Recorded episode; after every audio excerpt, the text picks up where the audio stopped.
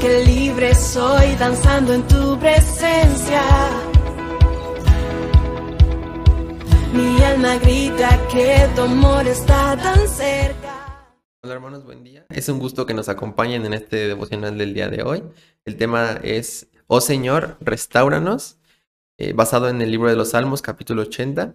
Eh, pero antes de iniciar, me gustaría hacer una breve oración para que Dios tome el control en este tiempo. Señor, gracias por un día más de vida, gracias porque podemos estar reunidos aquí. Gracias porque nos permites aprender y escudriñar tu palabra día con día. Y te pido que tomes el control en este tiempo para que podamos captar el mensaje que tienes preparado para nosotros. En el nombre de Jesús, amén. Eh, bueno, la restauración es un concepto muy importante para la vida de los cristianos, eh, pero primero quisiera explicar un poquito qué es la restauración. Eh, la restauración es modificar algo con el fin de regresar a un estado que tenía anteriormente. un ejemplo práctico sería con un teléfono celular o con un automóvil. Cuando se descompone, lo llevamos con un mecánico o con un especialista para que, para que funcionen nuevamente, para que regresen a su estado anterior. Aplicando esto a la vida de los cristianos, eh, la restauración es un concepto que tenemos que tener muy claro y muy presente porque en muchas ocasiones eh, nos olvidamos de ella.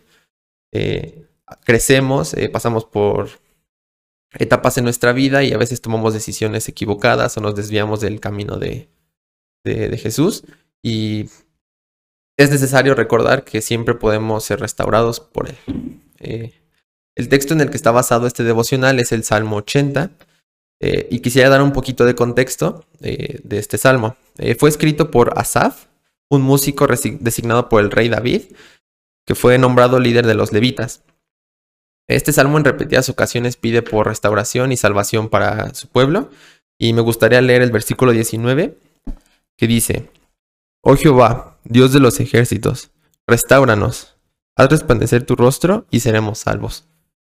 Este este versículo eh, menciona que era un pueblo triste, era un pueblo humillado, era un pueblo que había sido eh, maltratado, incluso escarnecido por otros pueblos, por lo cual pedían y añoraban una restauración por parte de Dios. Eh, incluso en algún versículo menciona una indignación de Dios hacia su pueblo, por lo tanto ellos pedían pues restauración.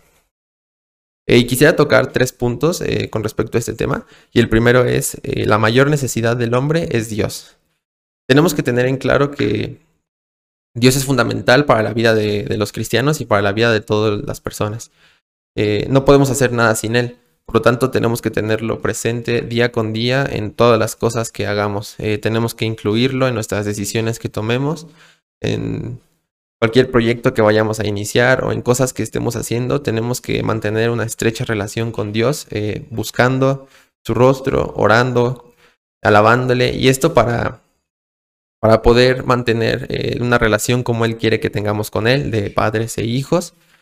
Eh, por lo tanto, necesitamos a Dios para ser restaurados. El segundo punto es dejar que Dios nos pastoree. En el versículo 1 del Salmo 80 menciona que él pastorea a las ovejas. Esto no es un sentido literal, es más bien una metáfora, eh, comparando a su pueblo o nosotros con las ovejas.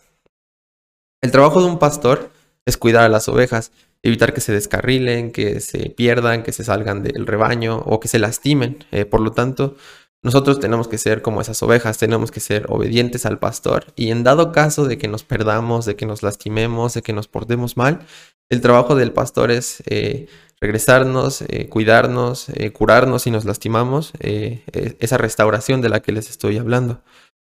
por lo tanto, Él quiere que regresemos con Él, quiere que regresemos a donde pertenecemos y quiere que, estemos súper bien.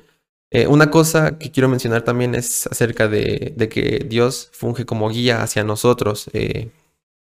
todos tenemos caminos distintos en nuestra vida todos hemos pasado por circunstancias diferentes, por pruebas y situaciones eh, complicadas, pero Él nos va, eh, nos va a ayudar y nos va a guiar. Es nuestra fortaleza y tenemos que tenerlo eso muy presente. El tercer punto que quiero tocar son las consecuencias de andar en el espíritu.